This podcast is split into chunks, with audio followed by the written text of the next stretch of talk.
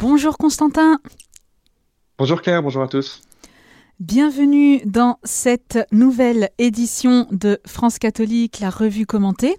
Alors, nous commençons avec une question d'actualité, à savoir l'immigration en France. En quoi est-elle au cœur de l'actualité? Alors, la question de, l'immigration se pose euh, en effet de, plus en plus, hein, alors que les émeutes euh, de juillet dernier et plus récemment les répercussions du conflit israélo-palestinien euh, rendent plus que jamais visible la tendance sécessionniste chez une partie de la population. L'actualité vraiment stricto sensu, c'est le projet de loi sur l'immigration qui est proposé par le gouvernement et qui est en particulier porté par le ministre de l'Intérieur, Gérald Darmanin, et c'est euh, à ce sujet que euh, nous consacrons euh, notre revue de presse hebdomadaire signée Guillaume Bonnet. Alors, cette question du, projet de loi sur, l'immigration est un, sujet très sensible et la preuve de cela, c'est que le texte est critiqué aussi bien à droite euh, qu'à gauche. Euh, à droite, c'est l'article 3 du projet de loi qui, pose problème, un, article euh, qui stipule, plutôt qui prévoit d'accorder des, des, titres de séjour d'un an renouvelable aux travailleurs en situation irrégulière dans les métiers dits en tension. Alors Bruno Retailleau, qui est le patron des sénateurs Les Républicains, y voit une possibilité de régulariser davantage, alors que selon lui, le texte devrait viser euh, pourtant à davantage réduire l'immigration et davantage expulser. À gauche, euh, le texte ne plaît pas non plus puisque l'aide médicale d'État qui ouvre aux étrangers le droit eh bien, de bénéficier euh, sous certaines conditions de, soins gratuits est au cœur des inquiétudes puisque le projet de loi souhaite remplacer cette aide médicale d'État par une aide médicale d'urgence et on comprend donc que cette nouvelle aide médicale euh, d'urgence réserverait ces soins gratuits aux problèmes de santé euh, les plus graves. Donc il y aurait une, restriction du champ d'application de, ces soins gratuits. Alors voilà pour le monde politique. Euh, du côté des Français, euh, le projet de loi euh, est loin de susciter autant d'inquiétudes, bien au contraire, il est plutôt même plébiscité par l'opinion publique, puisque 71% des Français, par exemple, sont pour le remplacement de l'aide médicale d'État par l'aide médicale d'urgence, et 91% de l'opinion souhaitent renforcer les possibilités d'expulsion des personnes étrangères représentant une menace grave pour l'ordre public. Alors on comprend donc que l'exécutif a un boulevard devant lui pour pousser au maximum sa loi dans sa version euh, la plus ferme, et pourtant, souligne euh, Guillaume Bonnet dans, sa revue de presse, euh, l'exécutif pourrait être tenté par en même temps qui reviendrait eh bien, en dernière instance à faire en sorte que la montagne accouche d'une souris. Merci Constantin déjà pour cette synthèse d'informations en ce qui concerne donc la question de l'immigration en France. Alors nous continuons avec cette fois-ci le dossier euh, que France catholique consacre sur les grandes figures chrétiennes qui ont résisté au nazisme. Pourquoi revenir sur le sujet? Parce que c'est un sujet qui a fait euh, l'actualité ces, dernières semaines, euh, une actualité au, cœur même de l'Église, puisqu'on parle euh, de Rome, pardon, entre le, 9 et le 11 octobre, un colloque s'est tenu à l'université grégorienne de la ville éternelle en partenariat avec Yad Vashem, qui est l'Institut international de recherche sur l'Holocauste. Et à cette occasion de, ce colloque organisé justement un colloque d'études sur l'attitude, on va dire, de, de l'Église pendant la, Seconde Guerre mondiale, euh, eh bien le cardinal Pietro Parolin, qui est le secrétaire d'État du Saint-Siège, a souligné que l'ouverture des archives euh, du pontificat de Pie XII montrait une image du pape très différente de celle que l'on connaît généralement. Il faut aussi souligner qu'à cette occasion, euh, eh bien pendant ce, ce colloque, le président israélien Isaac Herzog, qui a été interviewé par le journal italien, le journal vaticanais L'Osservatore Romano, a estimé que Pie Contrairement à sa légende noire, a été favorable aux Juifs. Euh, bref, euh, cette légende noire qui euh, se perpétue depuis les années 60, hein, nous avons eu plusieurs fois dans, le cadre de cette émission et dans le cadre du journal de, revenir sur la, genèse de cette légende noire fondée et alimentée à l'origine notamment par les services soviétiques pour déstabiliser l'Église catholique et, par extension pour déstabiliser l'Occident chrétien. Et eh bien cette légende noire se fragilise D'où la volonté euh, de France catholique de, revenir, euh, cette fois-ci encore, euh, sur le sujet. Justement, quelles sont ces grandes figures de la résistance chrétienne? Alors c'est toute une galerie de, de, portraits que nous proposons cette semaine. Déjà, nous proposons la, la vie de, de de, l'homme, du religieux, du, du saint, euh, que nous mettons en couverture, Saint Titus euh, Brandsma, une très belle, euh, c'est une, couverture que j'affectionne beaucoup parce que Saint Titus Brandsma sur cette sur cette photo a un, voilà, un, très très beau regard, ce qu'on devine être un, sans doute un, bleu acier, une, belle figure de en, paix, hein, vraiment cette paix qui caractérise les, saints. Et Saint Titus Brandsma, c'est un carme néerlandais qui a été canonisé en 2022, donc c'est un saint tout récent pour on dire.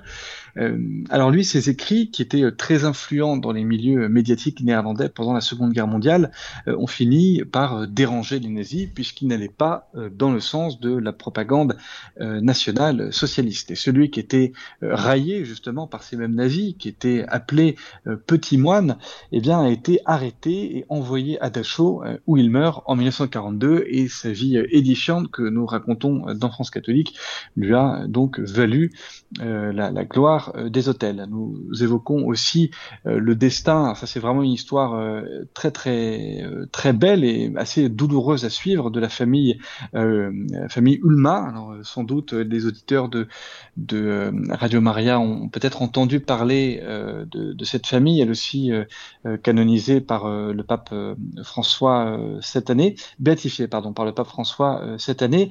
ils ont été béatifiés parce qu'ils ont caché des juifs pendant plus d'un an, pendant la guerre, et à ce titre, ils ont été dénoncés par un collaborateur ukrainien et ont été tous exécutés d'une balle dans la tête, le père Joseph en premier, et puis c'est là où, où l'histoire devient encore plus douloureuse, puisque sa femme, Victoria, elle aussi est exécutée, alors même qu'elle était enceinte, et euh, l'horreur continue puisque c'est les six enfants par la suite qui ont eux aussi été exécutés d'une balle dans la tête par les nazis.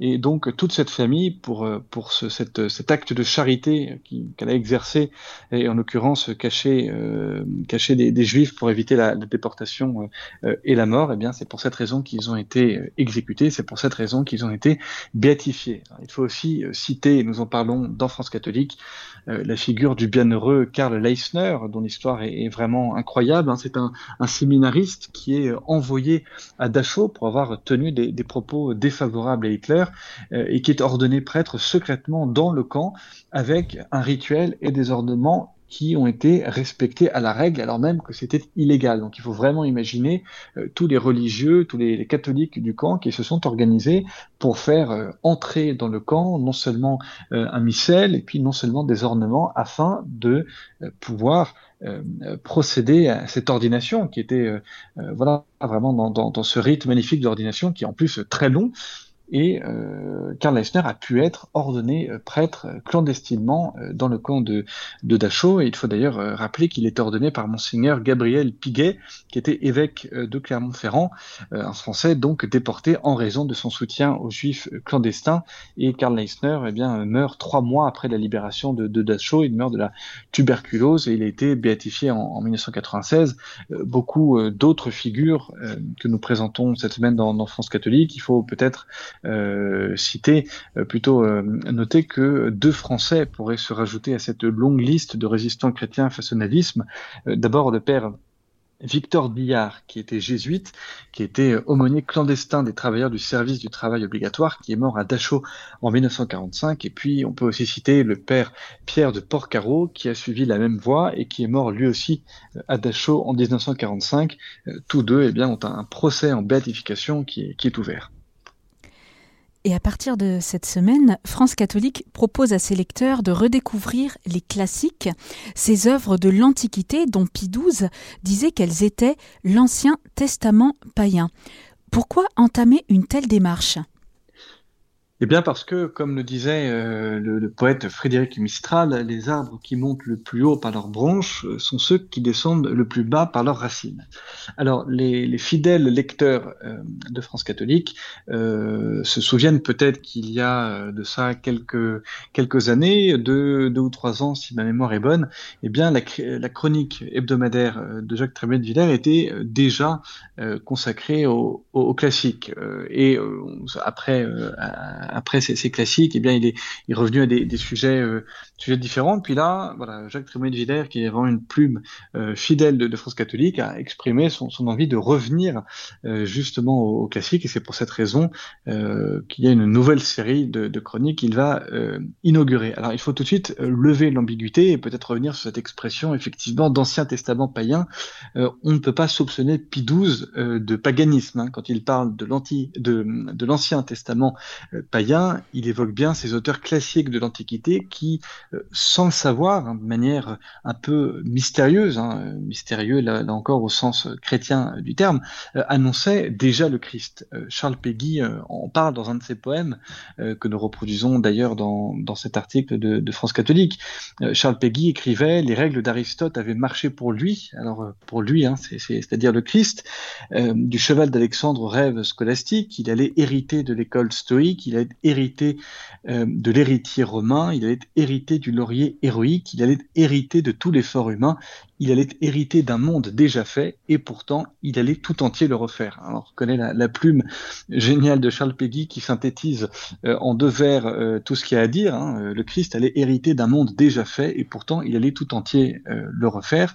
voilà, il y a presque même plus besoin de continuer les, explications après ces, vers. On va quand même dire que les grands saints ne se sont jamais privés d'étudier l'Antiquité païenne. Saint Augustin, par exemple, commentait Platon, euh, Saint Jérôme étudiait Cicéron, euh, Saint Justin expliquait que toute vérité, d'où qu'elle vienne, euh, est de l'Esprit Saint. C'est donc pour cette raison que Homère, Socrate, Platon, Aristote, Lucrèce ou encore Vigile, tous ces auteurs classiques seront au programme de ces prochains mois dans France catholique, car, comme le disait Simone Veil, un peuple sans passé est un peuple impropre au surnaturel. Merci beaucoup, euh, Constantin. Euh, décidément, nous allons avoir euh, la possibilité de redécouvrir plein, plein, plein de figures dans cette édition de France catholique. Et nous terminons avec notre tour des sanctuaires Mario, cette fois-ci dans les Pyrénées-Orientales, au sanctuaire de Notre-Dame d'Air. Oui, alors le temps se, refroidit, hein. alors ça tombe bien, direction la, la Catalogne pour notre euh, tour de France hebdomadaire euh, des sanctuaires euh, Mario, direction la, la, Catalogne, donc dans ce sanctuaire qui est formé par l'église paroissiale de Saint-Génis et la chapelle Notre-Dame d'Air. Hum, alors c'est une, chapelle très ancienne puisqu'elle date de 934, elle a été euh, plusieurs fois remaniée, la, plus vieille partie de la chapelle date d'ailleurs du, XIIe siècle. Euh, c'est assez remarquable puisque cette chapelle a été bâtie sur le modèle des sanctuaires Mario espagnols, on est vraiment à quelques kilomètres de la frontière euh, espagnole, c'est-à-dire qu'il y a un cœur surélevé de quelques mètres, un cœur dédié à la Sainte Vierge, au trône euh, une statue euh, de la Vierge qui est protégée depuis le XVIe siècle par une grille en fer forgé pour séparer le cœur de la nef.